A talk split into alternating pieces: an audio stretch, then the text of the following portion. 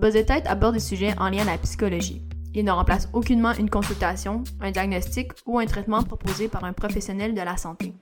Si vous souffrez de quelconque trouble, il est recommandé de consulter.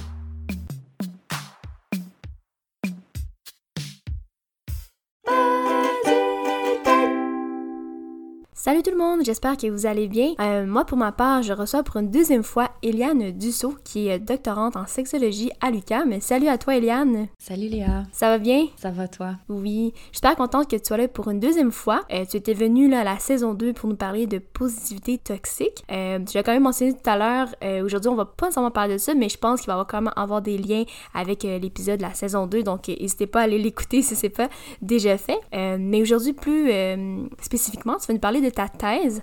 Et moi, j'ai retenu le trois euh, peut-être concepts euh, clés. Euh, donc, c'est la présence attentive, le trauma et l'intimité. Donc, je sais pas qu'est-ce qui, avec quoi tu veux commencer là ce matin? J'aurais commencé, je pense, par mettre la table sur la présence attentive. C'est sûr que bon, je vais peut-être faire des liens avec quelques résultats que, que j'ai que je suis en train d'analyser ou de publier par rapport à ma thèse. Mais euh, un message que je trouve vraiment important à diffuser, c'est peut-être pas quelque chose euh, qui est directement en lien avec mes études, mais c'est parce que il y a vraiment un engouement pour la présence attentive euh, dans la sphère médiatique depuis plusieurs années. fait qu'on va parler de ça un peu aujourd'hui.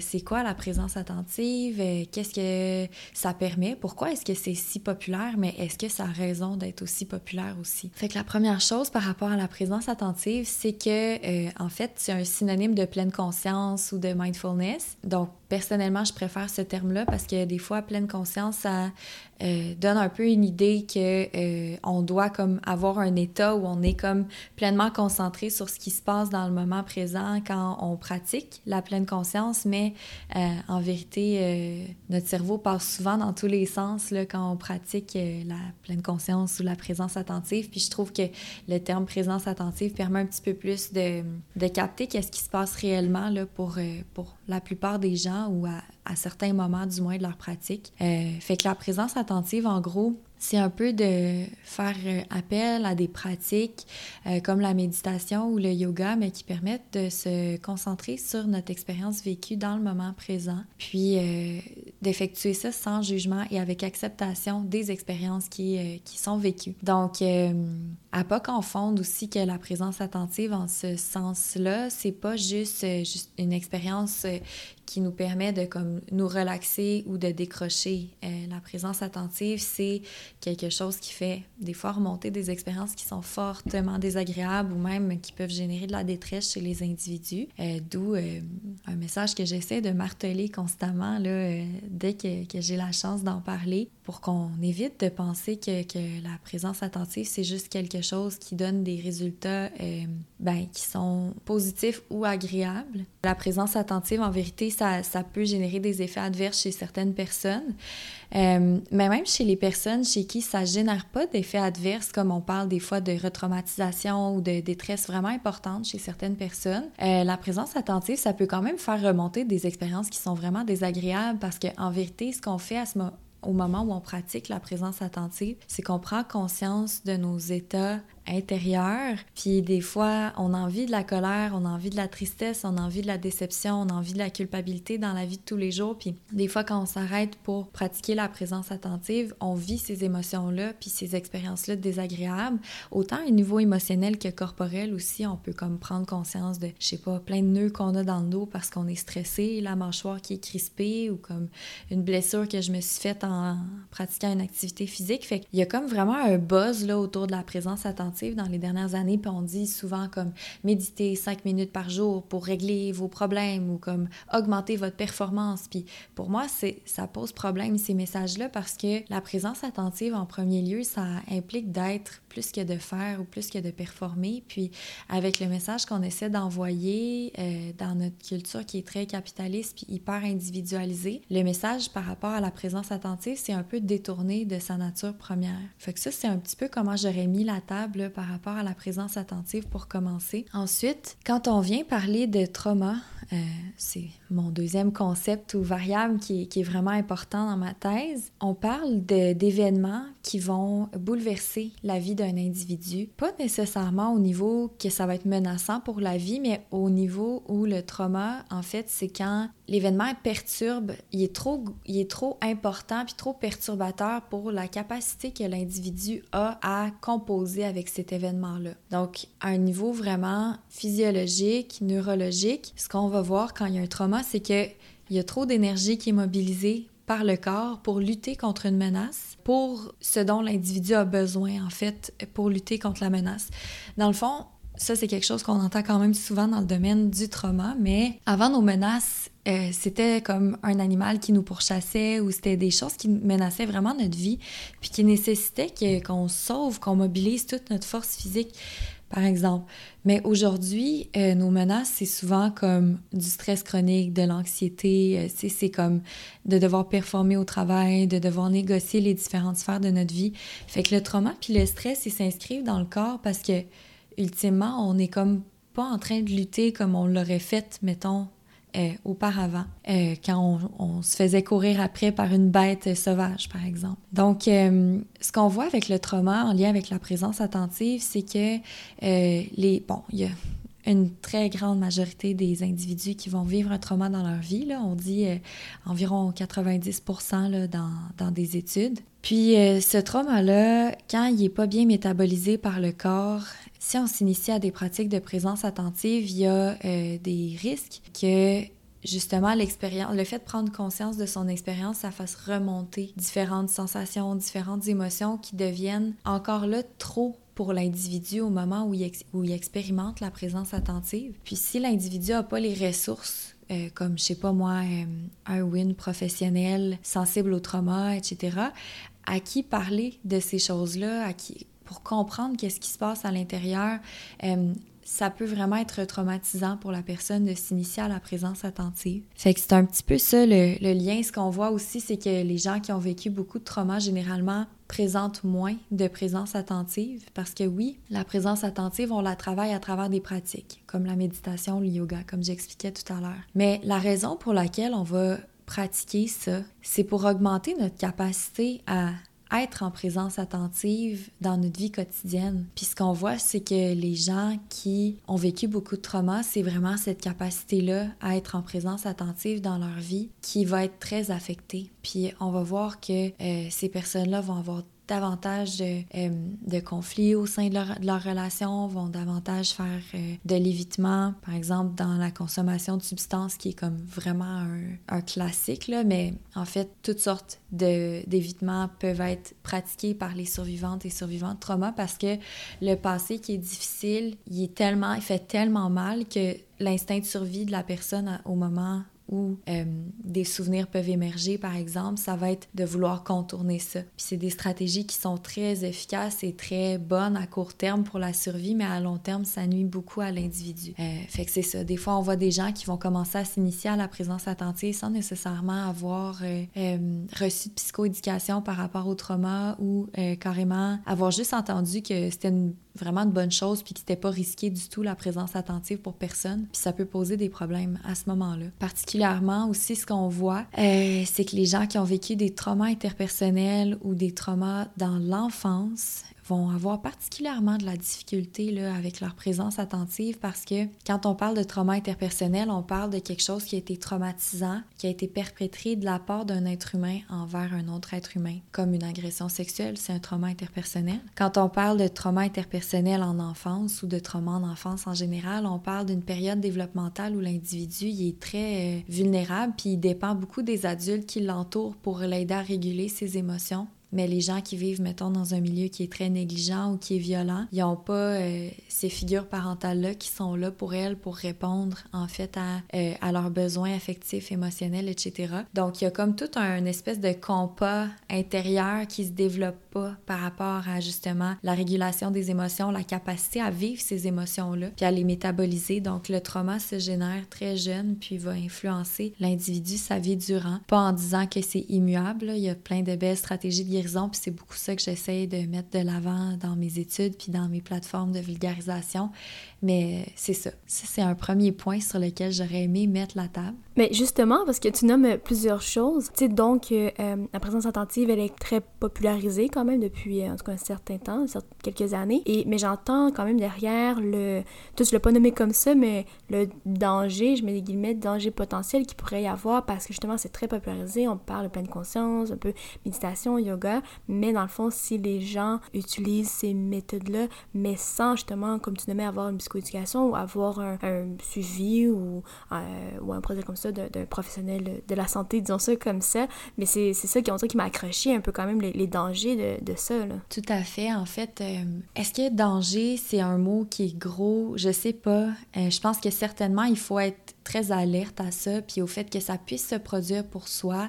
Ça se peut qu'on ait des expériences très intenses qui remontent pendant une pratique euh, plus extensive de présence attentive. Là, je dis pas si les gens méditent 5-10 minutes par jour, c'est ça risque moins d'arriver, c'est sûr. Mais des fois, quand on voit euh, des gens qui vont en retraite silencieuse puis qui vivent des, des expériences euh, qui remontent, ça se peut que ça soit vraiment intense. Mais la clé, c'est est-ce que la personne se sent dépassée par ses émotions? Est-ce que c'est trop? Est-ce que ça devient est-ce que la personne ne sait plus quoi faire avec son corps ou avec ses émotions? quand c'est quand c'est rendu là qu'on devrait avoir un premier signal d'alarme que là, on a besoin de faire une pause, on a besoin d'aller chercher de l'aide, du soutien, etc. Ça, c'est un premier point. Puis un deuxième point, c'est que, tu sais, faut se rappeler que ces, euh, ces pratiques-là de présence attentive, ça nous vient d'un courant qui est bouddhiste, euh, qui est euh, pas religieux en soi, dans le sens où le Bouddha, quand il a transmis ses enseignements, le bouddhisme n'existait pas. C'est ses successeurs qui ont créé une religion avec ça. Donc, juste pour expliquer qu'il y a un contexte qui est culturel, qui est existentiel et qui est spirituel derrière ces, ces euh, pratiques-là, mais qui n'est pas nécessairement religieux. Du moins, il y a un débat parmi la, la communauté scientifique, mais, euh, mais en soi, c'est pas comme un rite avec un culte nécessairement, puis des prières, etc. Mais il faut quand même se rappeler ce contexte culturel-là, ce contexte qui est existentiel, qui est spirituel. Je pense que dans notre culture occidentale, on est tout le temps à la recherche euh, des solutions euh, les plus rapides et les plus efficaces, euh, les solutions miracles pour nos, tous nos petits et gros bobos de la vie. Puis la présence attentive a un peu été brandée comme ça dans les dernières années, alors que c'est pas comme, tu sais, c'est pas juste une pratique de relaxation où j'essaie de détendre mon corps, c'est une pratique où j'essaie de prendre conscience de ce qui se passe. Puis ce qui se passe, j'ai pas toujours le contrôle dessus. Des fois, c'est agréable, des fois, c'est fort désagréable. Mais le but, c'est de, développer cette acceptation et ce non-jugement par rapport à ces expériences-là. Puis, euh, euh, donc, ces approches-là, quand elles ont été enseignées il y a plusieurs millénaires par le Bouddha. On ne disait pas euh, un, un, remède miracle. C'est, ça prend comme c'est une trajectoire, c'est un mode de vie, c'est quelque chose qui demande énormément d'efforts, d'investissement, euh, qui peut être très difficile par moment, mais qui en vaut la chandelle, tu sais, quand, euh, quand on est dans les bonnes conditions. Puis ça, je pense que c'est aussi une partie du message qui peut être un peu euh, dérangeante, du moins parmi la communauté scientifique qui est un petit peu plus critique de la présence attentive, pas dans le sens qu'on reconnaît pas les bienfaits, le potentiel, mais plutôt dans le sens où c'est impossible que dans un, tu sais, que chez tous les humains, une même stratégie donne les mêmes effets. Fait que c'est ça, c'est un peu... Euh, c'est quelque chose qui dérange l'idée de faites ça pour, euh, pour être plus productif, productif, euh, faites ça pour...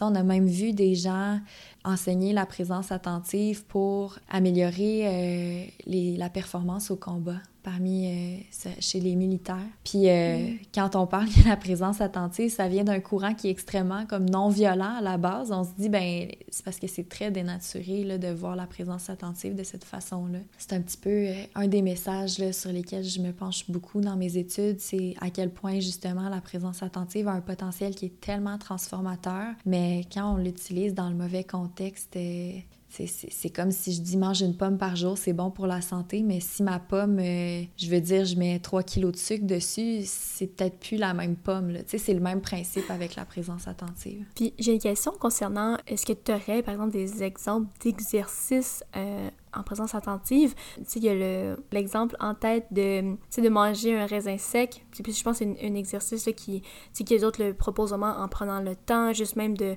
de le prendre, mettons, euh, dans, dans, ses mains. C'est vraiment un peu d'aller aussi réveiller les, tous les sens. Donc, mettons, le toucher, par la suite, on peut même le sentir, le mettre dans la bouche, le masquer très, très lentement. Parce que je pense que c'est un exercice qui peut prendre euh, vraiment bien du temps, mais j'avoue, je, je l'ai jamais fait. Mais donc, cet exercice-là qui me vient en tête. Puis sinon, bon, je sais plus, peut-être je dit, bon, si on se répète, c'est pas grave, mais moi, j'avais un superviseur qui, c'est ça, euh, nous faisait faire des exercices de présence attentive.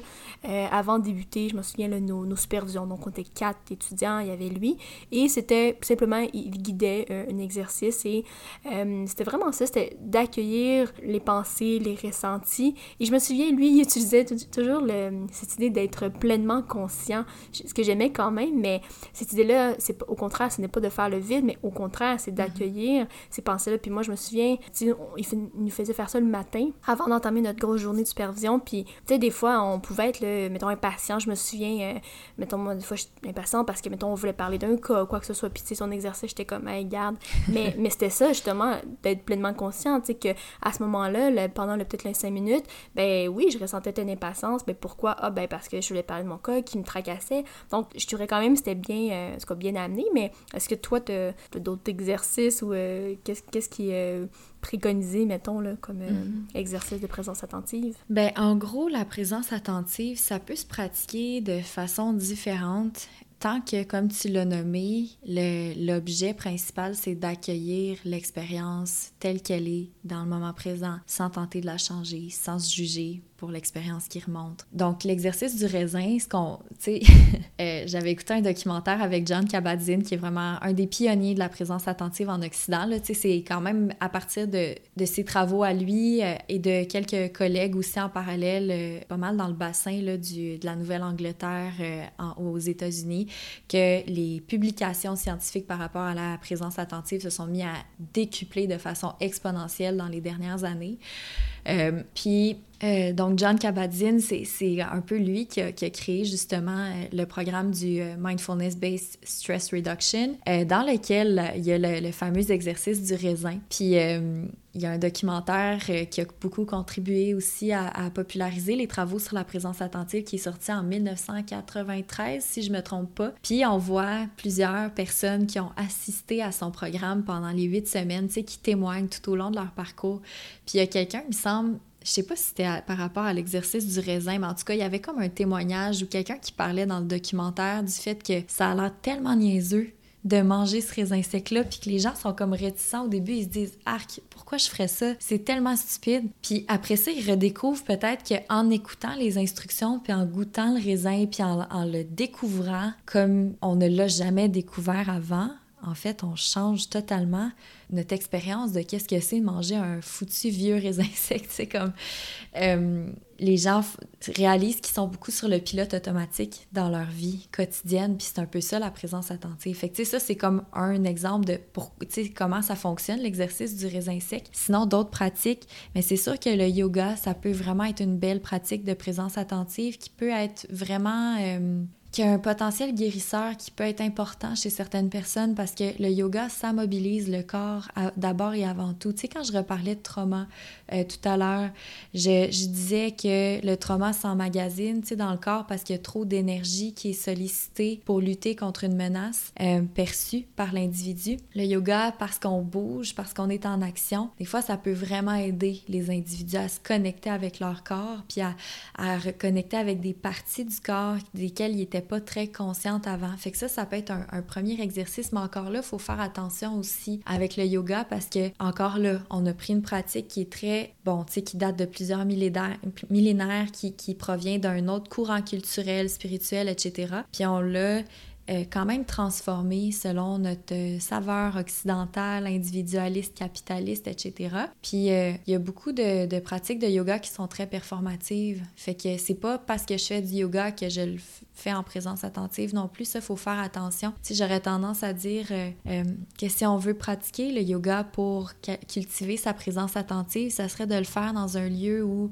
euh, on se sent en sécurité, où on a assez d'espace sur notre tapis pour pas sentir que les autres sont dans notre bulle, où il n'y a pas nécessairement de miroir pour se comparer, évaluer son corps. Est-ce que je fais bien la posture, mais plutôt se fier sur comment on le ressent dans le corps. Est-ce que, tu sais, j'ai des professionnels ou des, enseignantes, enseignants de yoga qui vont euh, m'encourager à, rester justement dans cet état de présence attentive-là, qui vont me demander si c'est correct avant de me toucher ou de me corriger, par exemple. Tu sais, ça, on n'a pas nécessairement l'impulsion de faire le lien entre ces éléments-là. Mais pour être en présence attentive, il faut aussi être dans un espace sécuritaire. Fait que c'est pour ça que hum, les pratiques de présence attentive, ils doivent être sensibles au trauma aussi pour être vraiment adaptés euh, à la plupart des individus, considérant que comme pas mal tout le monde vit des niveaux de stress, des blessures ou des traumas dans sa vie. L'autre chose, ça serait euh, des bon, qu'est-ce qu'on voit vraiment traditionnellement dans les programmes de présence attentive aussi à part ça, ça serait une méditation basée sur la respiration. Donc, on se concentre sur les sensations entourant le souffle. Puis, les, euh, une méditation qui est un balayage corporel où on se concentre sur l'ensemble des sensations dans le corps. Il y a aussi la méditation basée sur la bienveillance ou la compassion, là, que des noms différents. Euh, des fois, dans, certains programmes, on va voir que ces pratiques-là sont comme utilisées un peu pour boucler euh, l'expérience qu'on vient d'avoir quand on s'est concentré, mettons, sur les sensations de notre corps.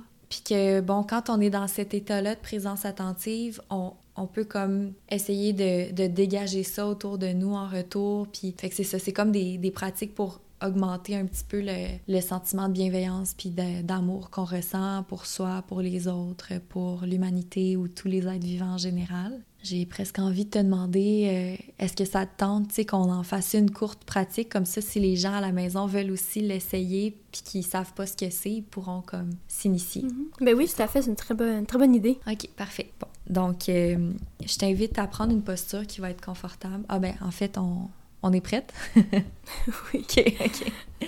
Euh, parfait. Fait que je t'invite à prendre une posture qui va être confortable, que tu vas pouvoir maintenir pendant les prochaines minutes. Ensuite, je vais t'inviter à prendre la décision si tu veux garder les yeux ouverts ou plutôt les fermer. Garder les yeux ouverts, ça peut vraiment avoir un effet euh, régulateur pour le système nerveux. Quand on se sent un peu plus stressé, un peu plus agité. Évidemment, s'il y a des gens à la maison qui écoutent l'épisode euh, en conduisant, je vous invite à utiliser cette stratégie de garder les yeux ouverts. Euh, c'est aussi possible de fermer les yeux. En gardant en tête que de fermer les yeux, ça aide parfois à se concentrer sur euh, d'autres euh, aspects de notre expérience dans le moment présent. On a quand même 70% de nos stimuli dans notre journée qui nous proviennent de notre vision. Donc une fois qu'on a pris notre posture, qu'on a décidé si on voulait fermer les yeux ou les garder ouverts, je vais t'inviter à rapidement porter attention sur ta respiration dans le moment présent. Peut-être à une partie du corps où la respiration est un peu plus vivante en ce moment. Ça peut être au niveau du ventre qui gonfle et qui dégonfle. Au niveau de la poitrine, des épaules qui se soulèvent.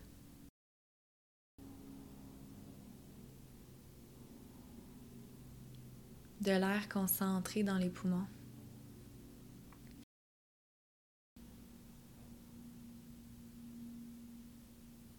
Même au niveau de la région sous les narines,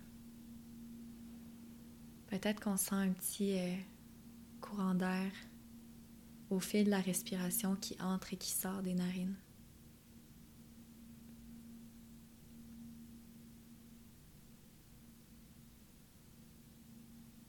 Je t'invite à porter attention aussi à la qualité du souffle, pas en termes de bon ou mauvais, mais plutôt de comment il se présente en ce moment. Est-ce que la respiration est plutôt longue ou courte?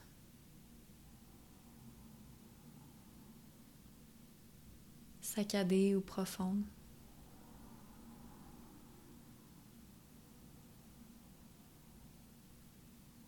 Est-ce qu'elle entre par une ou par deux narines?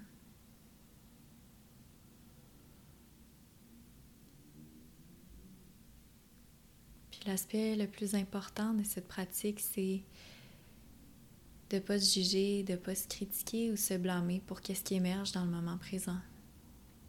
Autant pour les caractéristiques du souffle que pour l'attention qui peut-être faibli à certains moments de la pratique.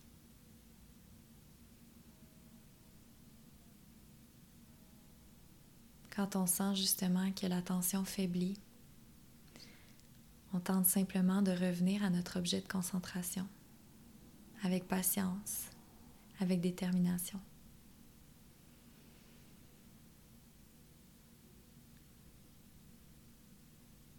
Quand tu es prête, je t'invite à terminer la pratique comme tu en as besoin en ce moment. Ça peut être de prendre quelques grandes respirations, de t'étirer. Puis on pourra revenir à notre discussion.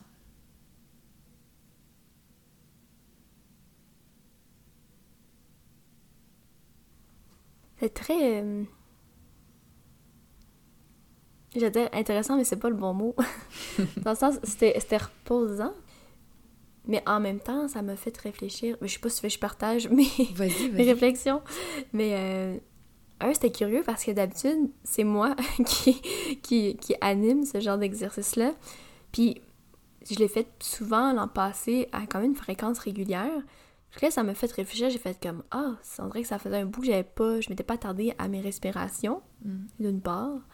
D'autre part, comme je dis d'habitude, c'est moi qui les anime, fait que c'est différent. D'habitude, je sais pas quand toi, quand tu l'animes, est-ce que tu fais aussi l'exercice, j'imagine, mais euh, c'est, je trouve ça très différent de le, de le vivre euh, comme unique participante, on va dire ça comme ça. Mm-hmm.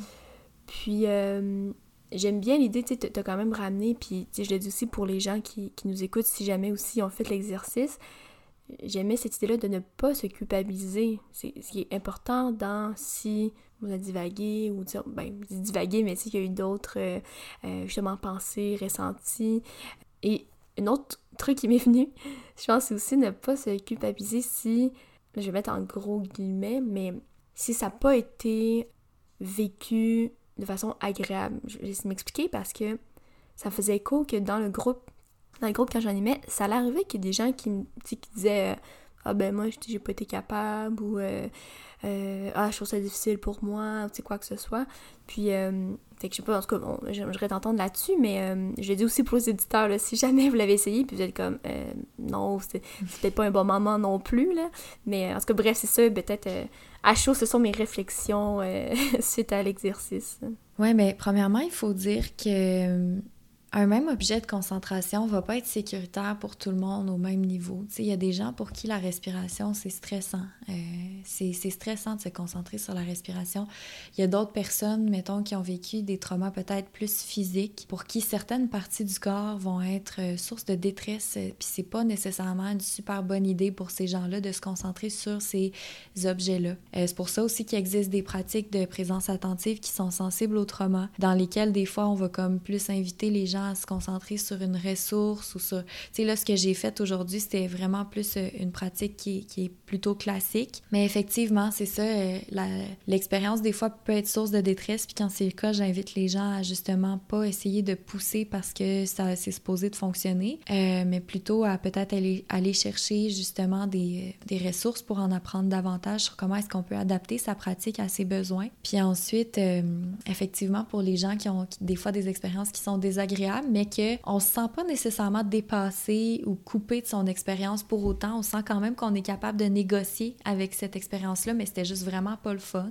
Mais c'est ça, faut garder encore là que l'expérience humaine, elle est complexe, qu'on a des euh, montagnes russes d'émotions. Des fois, il y a personne qui peut dire, moi, je suis juste sur une ligne droite, ma vie, c'est juste un high, j'ai jamais vécu de tristesse ou quoi que ce soit. C'est là où je vais faire le lien avec notre autre épisode de podcast. Si jamais vous êtes dans cette optique-là, peut-être que vous pratiquez la positivité toxique, mais à l'intérieur de vous, le fait de pratiquer de la positivité toxique qui consiste à euh, un peu une surenchère de tous les états optimistes, joyeux, etc c'est que vous pratiquez l'évitement de ces expériences qui sont désagréables. Puis ça, c'est vraiment pas ultimement, c'est que à l'intérieur de nous, ça, ça bouille de réactivité, ça bouille d'expériences qui sont pas métabolisées, qui sont pas vécues telles qu'elles le sont. Donc, euh, c'est ça. C'est vraiment inévitable qu'à certains moments où on va euh, pratiquer la présence attentive, on va avoir des, des hauts et des bas, on va avoir des moments agréables ou désagréables. Puis le fait de pas juger ces expériences-là, ça revient aussi à dire que on peut la qualifier d'agréable ou de désagréable, mais elle n'est pas bonne ou mauvaise en soi, cette expérience-là. Donc, une méditation où j'étais dispersée, où j'avais de la difficulté à me concentrer, ça veut pas nécessairement dire que c'est une mauvaise méditation. Ça peut peut-être juste vouloir dire que c'est une méditation ou une pratique de présence attentive qui traduit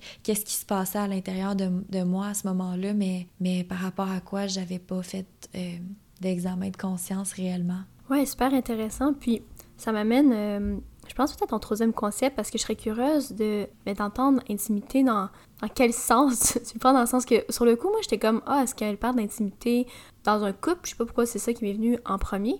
Puis après je me suis dit ouais mais il y a l'intimité aussi par rapport à soi. Puis là on parlait de justement pleine conscience et tout. Mais euh, je sais pas si tu veux en parler davantage de qu'est-ce que comment tu définirais justement l'intimité dans ton travail euh, de thèse? Mm. C'est sûr qu'en ayant un bagage en sexologie, euh, il y a quand même un accent qui est mis justement sur l'intimité euh, interpersonnelle, avec un accent sur la sexualité aussi, là, ça c'est certain. moi, comment je qualifie, comment je définis l'intimité, c'est vraiment, en gros, mettons, toutes les relations où on sent que on peut se montrer tel qu'on est ou qu'on qu'on fait des... qu'on se montre d'une façon ou qu'on fait des choses avec une ou plusieurs personnes personne euh, qu'on ferait pas nécessairement en public ou euh, qu'on ne monte pas nécessairement devant tout le monde.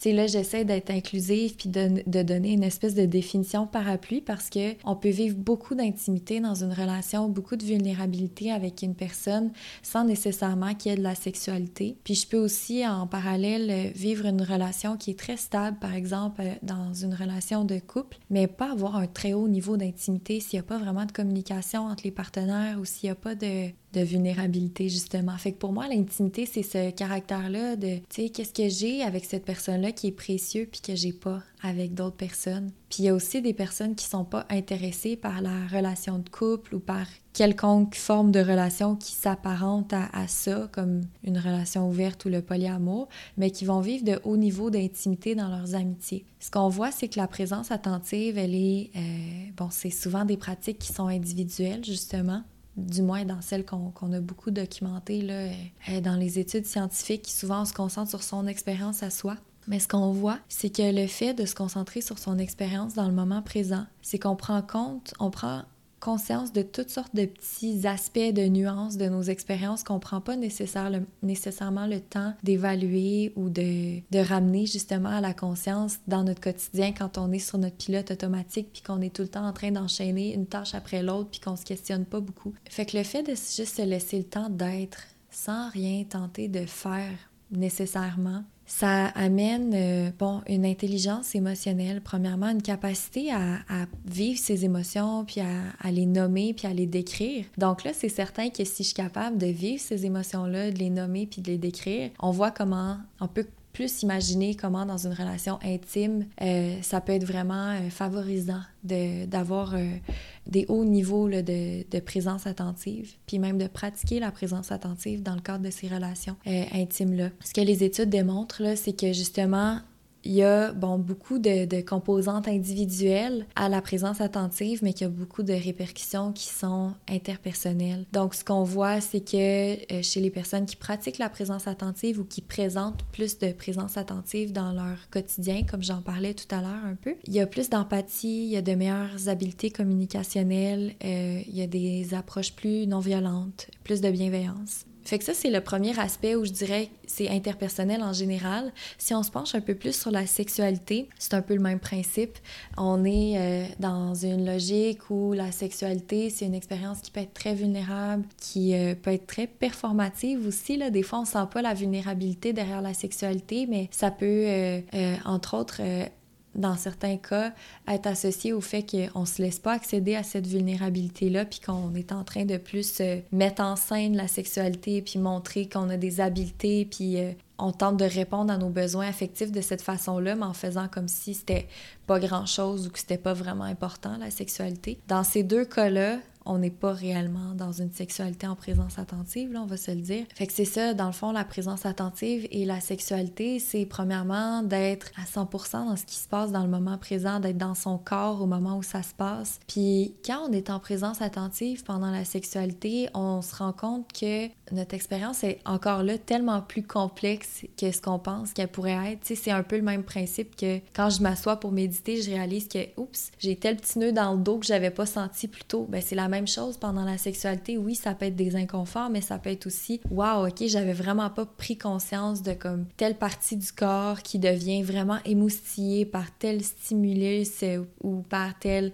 euh, toucher, par exemple c'est tellement plus complexe aussi que la génitalité, la sexualité. Fait que la présence attentive, c'est un peu ça, c'est d'être capable de, rester présente, présente à soi, mais aussi à l'autre pendant ces activités-là qui sont très complexes puis qui peuvent faire émerger toutes sortes euh, d'émotions, de sensations très complexes qui peuvent faire émerger de la vulnérabilité aussi. Puis là, bon, rapidement, je fais aussi le pont avec les gens qui ont vécu des traumas, justement. Là, ce qu'on voit, c'est que oui, c'est sûr, euh, quand on a vécu une agression sexuelle, par exemple, on peut tout de suite imaginer comment la sexualité, ça devient plus un espace qui est sécuritaire puis dans lequel on peut pratiquer la présence attentive. Même chez des gens qui ont vécu des traumas comme de la négligence ou quoi que ce soit, euh, des fois, c'est des gens qui sont juste tellement moins en contact avec leur expérience dans le moment présent que comme la sexualité devient vraiment une source d'inconfort, vraiment une source de, de performance ou d'absence de, vulnérabilité.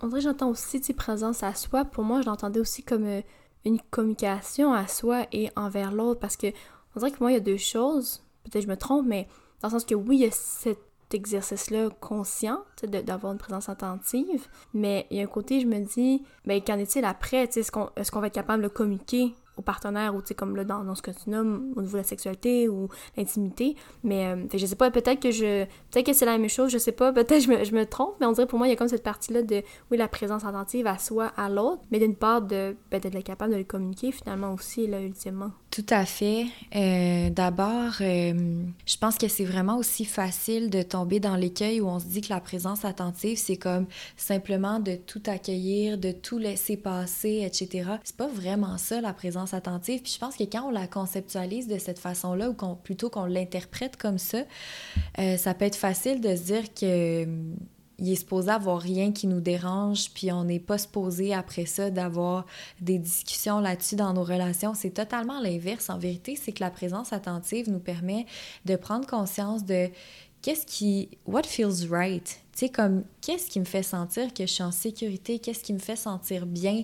Qu'est-ce qui est inconfortable? OK, c'est pas parce que c'est inconfortable qu'il faut nécessairement que je le tasse du revers de la main, mais qu'est-ce que ça veut dire? Puis à partir du moment où cet inconfort-là devient comme une détresse ou, je sais pas, mettons, je vais y aller assez graphique, mais mettons quand tu me tires les cheveux pendant une relation sexuelle, ça me rappelle quand mes parents m'empoignaient par les cheveux quand j'étais jeune. C'est vraiment pas un espace sécuritaire pour moi. Ça me fait sentir vraiment tout croche. Tu sais, ça, c'est le genre de choses que la présence attentive permet aussi. Puis, je veux dire, si je suis même pas consciente de mes limites, je pourrais jamais les communiquer à l'autre. Mais si je fais juste être consciente de mes limites puis que je les communique pas à l'autre personne, je me mets aussi dans un état où je suis comme je peux pas être en présence attentive, c'est pas sécuritaire puis je deviens dépassée par certaines émotions ou par certaines sensations corporelles puis là à ce moment-là, je deviens en détresse puis je peux plus être en présence attentive à ce moment-là. Fait qu'effectivement que oui, dans la présence attentive, il y a totalement une composante où ça implique d'agir sur qu'est-ce qu'on ressent aussi. Ça implique pas juste de le laisser passer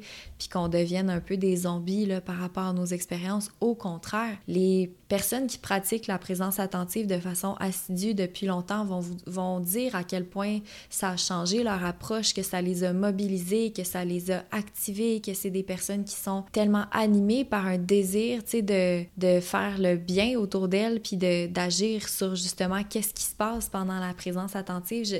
Il y a des choses qui sont tellement difficiles aussi à traduire en mots parce que c'est tellement un niveau expérientiel, mais mais c'est ça. On n'est pas dans la passivité, puis on n'est pas dans l'absence de communication, là, euh, dans, la dans la présence attentive. Puis même au contraire, ben, tu, l'as nommé, mais j'ai l'impression que, on dirait là, je voyais plus peut-être le lien entre justement présence attentive et une certaine positivité toxique. Dans le sens que, comme tu dis, la présence attentive, c'est pas juste euh, d'accueillir euh, ce qui est agréable, ce qui est le fun et plaisant. Et euh, j'ai l'impression qu'on peut tomber aussi dans cette dans ça, dans une certaine positivité, mais qui serait toxique. Ah, vraiment. Puis ça, c'est l'autre danger aussi, c'est que c'est pas vraiment à propos de qu'est-ce qu'on fait, mais plutôt à propos de comment on le fait. Si je pratique la présence attentive parce que j'essaie de me sauver de quelque chose dans ma vie qui est tellement comme avec quoi je, je sais pas faire affaire, là, par exemple, je, je sais pas, moi, j'ai une situation difficile à la maison, puis à chaque fois que mettons, il y a un sujet de conversation qui émerge sur la table, je m'en vais m'enfermer dans une pièce pour méditer. C'est pas vraiment de la présence attentive quand on fait ça non plus. Tu la présence attentive, c'est de se connecter à ces expériences-là, mais d'être capable aussi d'agir dessus pour régler comme qu'est-ce qui fonctionne pas dans notre vie. Fait qu'on le voit ça des fois, ça s'appelle du contournement spirituel. Bon, fait qu'on peut faire des liens avec positivité toxique où il pourrait y avoir une culture de waouh, la présence attentive, tout le monde, puis comme on est tellement heureux de vivre ça, puis où là, ça devient super tabou de parler que comme, ben, c'est parce que moi, je viens de vivre une, séance qui m'a vraiment comme fait vivre de la colère, etc. Puis c'est comme, oh non, mais ça n'a pas sa place, puis tu sais, où on se sent presque mal, sais, euh, d'exister justement dans notre complexité.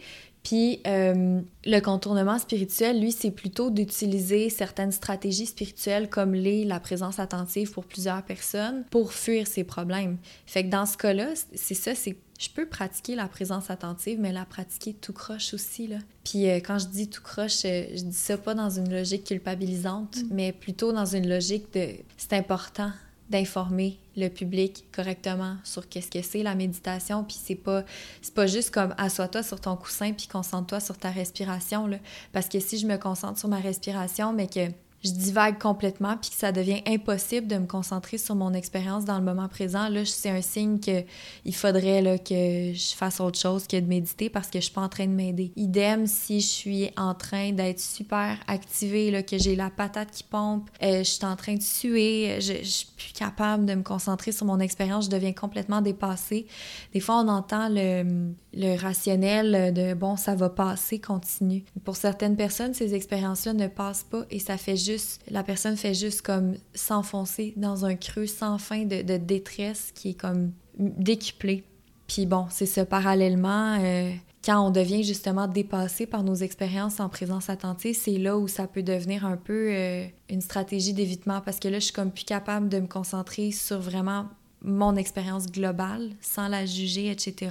Fait que je vais comme pratiquer la présence attentive, mais je vais comme m'évader ailleurs parce que ce qui remonte, c'est trop difficile, sais. Fait que dans ces moments-là, c'est pour ça que, bon, moi et, mettons, d'autres professionnels euh, dans, dans, le domaine vont dire que c'est quand même important aussi d'avoir un solide, euh, une solide identité puis un solide développement comme psychologique en parallèle de ces pratiques-là. Euh, parce que des fois, on a comme besoin d'un retour, on a besoin de d'avoir un avis professionnel sur ce qu'on est, on a besoin de se faire confronter, etc., sur, confronter de façon empathique, bien sûr, sur, euh, sur certaines expériences qui peuvent nous échapper quand on est juste seul sur notre tapis à pratiquer la présence attentive. Fait que c'est ça. C'est vraiment pas juste à propos de qu'est-ce qu'on fait, mais c'est vraiment comment on le fait qui, qui change tout. J'avais une question peut-être... Euh, ben, plus clinique, plus, ben, plus clinique.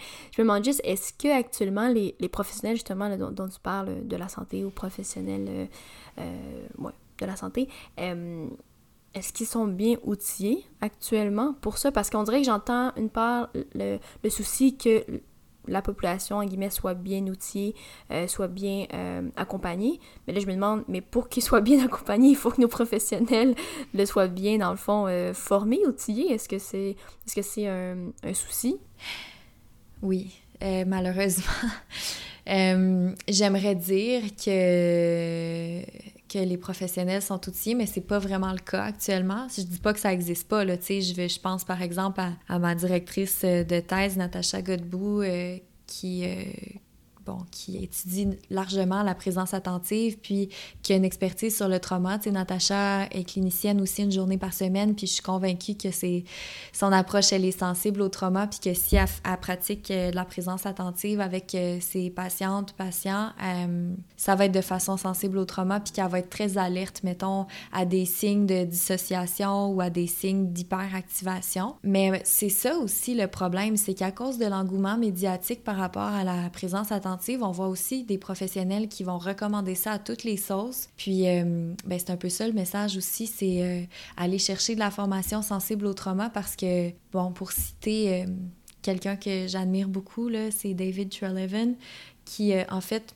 rapide mise en contexte, David Treleaven pratiquait la méditation depuis plusieurs années au moment de ses études doctorales, puis il travaillait avec des auteurs d'agressions sexuelles. Puis euh, il a été exposé à un trauma vicariant dans ses expériences. Donc le trauma vicariant, en gros, euh, pour les gens qui savent pas à la maison, c'est quand on est exposé à des expériences traumatisantes de par d'autres personnes. Puis le trauma vicariant peut vraiment s'exercer chez euh, pas mal toutes et tous tous les professionnels dans la relation d'aide, la thérapie, etc., chez les intervenantes et intervenants psychosociaux. Parce que euh, des fois, on est exposé à des histoires qui sont vraiment comme difficiles à entendre, puis on peut vivre soi-même un trauma via ça. Fait qu'à force d'entendre tout le temps les récits d'agression sexuelle des gens auprès de qui il intervenait, il a développé un trauma vicariant, il est parti en retraite de méditation, puis il a vécu une expérience vraiment adverse de méditation où comme il est rentré chez lui, puis il était comme vraiment euh, euh, dissocié, il était plus centré sur son expérience euh, ses proches le reconnaissaient plus vraiment non plus. Euh, dans le sens où il était comme, il semble que tu as changé, euh, t'es pas comme d'habitude. Puis il a commencé à s'intéresser à quelque chose qui est pas populaire ou qui est de plus en plus populaire par rapport à la présence attentive, mais on veut pas entendre que ça peut être difficile puis que ça peut amener de la détresse, c'est-à-dire de s'intéresser à comment le trauma, ça peut générer des effets adverses dans les pratiques de présence attentive.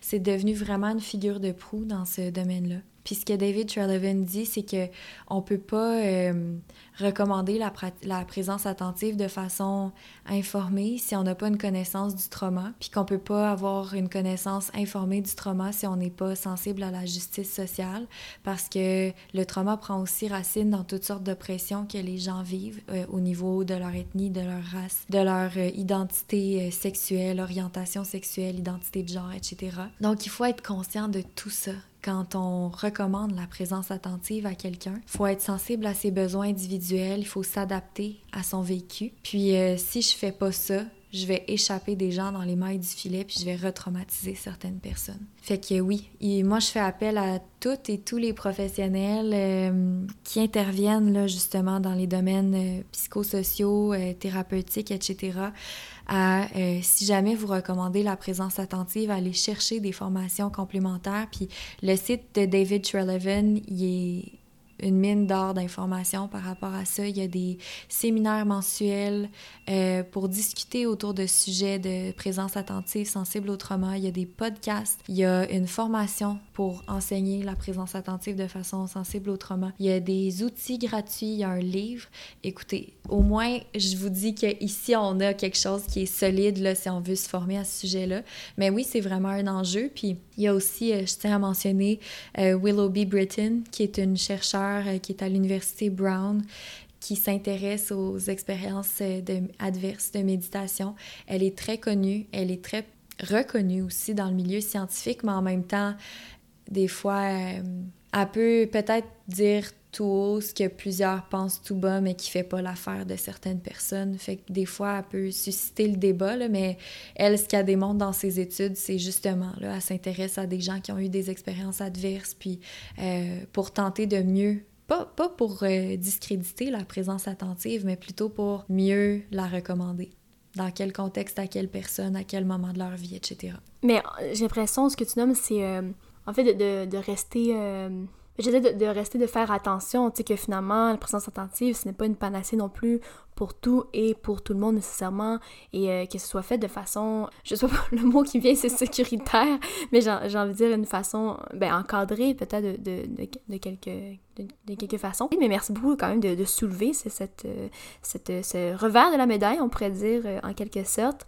mais bref, je sais pas pour toi, je pense que ça amène une bonne, une bonne conclusion. je trouve que ça amorcé un peu la fin et tout. Ben, je vais d'ailleurs te remercier pour, pour toutes les informations que tu nous as partagées aujourd'hui, pour aussi l'exercice pratique de présence attentive. J'espère que les gens l'auront fait ou peut-être dans la voiture, parce que une tu j'étais comme, hum, c'est pas dangereux dans la voiture. c'est ça. Mais euh, j'espère euh, qu'ils l'auront euh, essayé, qu'ils l'auront fait. Puis n'hésitez pas à, nous, à m'écrire si vous avez des commentaires, des réflexions suite à ça. de ton côté, Eliane, où est-ce que les gens pourraient te retrouver? Ou je sais que tu parles de beaucoup de vulgarisation scientifique. Oui, ben en fait, il y a le compte Instagram Lab barre de soulignement trace, c'est mon bébé, ça. c'est, on diffuse les nouvelles de, toute notre équipe, mais je mets beaucoup de, de, de temps là-dedans, puis de passion aussi. Fait que si vous voulez en apprendre en parallèle sur du contenu un petit peu similaire à ce qu'on vient de discuter aujourd'hui, ça serait là. Sinon, je suis aussi euh, membre du laboratoire euh, d'études sur la violence et la sexualité. Donc, le, le nom du compte Instagram, c'est lab barre de soulignement EVS. Fait que là aussi, on, on, publie quand même des notions en lien avec euh, des aspects qu'on a abordés aujourd'hui. Puis sinon, mes travaux sont sur ResearchGate, puis, euh, je dirais que ça fait pas mal le tour. Excellent, oui, je vous recommande vivement la page Instagram du Lab Trace que je suis depuis euh, longtemps quand même. Euh, et de, de, mon côté, vous pouvez évidemment écouter les épisodes sur euh, Apple Podcasts, Google Podcasts, Spotify et Deezer. D'ailleurs, je sais qu'on l'a mentionné, mais si jamais vous n'avez pas écouté l'épisode, euh, le premier épisode qu'on avait enregistré ensemble, donc euh, lors de la saison 2, qui concernait plutôt la positivité toxique, je vous invite à l'écouter. Sinon, vous pouvez évidemment suivre la page Instagram de Buzz Tête. Il y a le email aussi buzzetêtepodcast.gmail.com. Donc voilà, n'hésitez pas à laisser commentaires, réflexions, quoi que ce soit. Je suis toujours très contente de vous lire. Encore une fois, merci beaucoup, Eliane de ta présence ce matin. C'était vraiment pertinent, enrichissant. Donc, euh, merci de ta deuxième présence euh, à Buzz et Tête. Merci à toi, Léa, pour l'invitation. C'est vraiment génial que tu donnes une plateforme à toutes sortes de professionnels euh, puis de, de gens de différents milieux pour parler de sujets importants. Bien, merci beaucoup, ça fait plaisir. Puis, ben, on se dit à la semaine prochaine.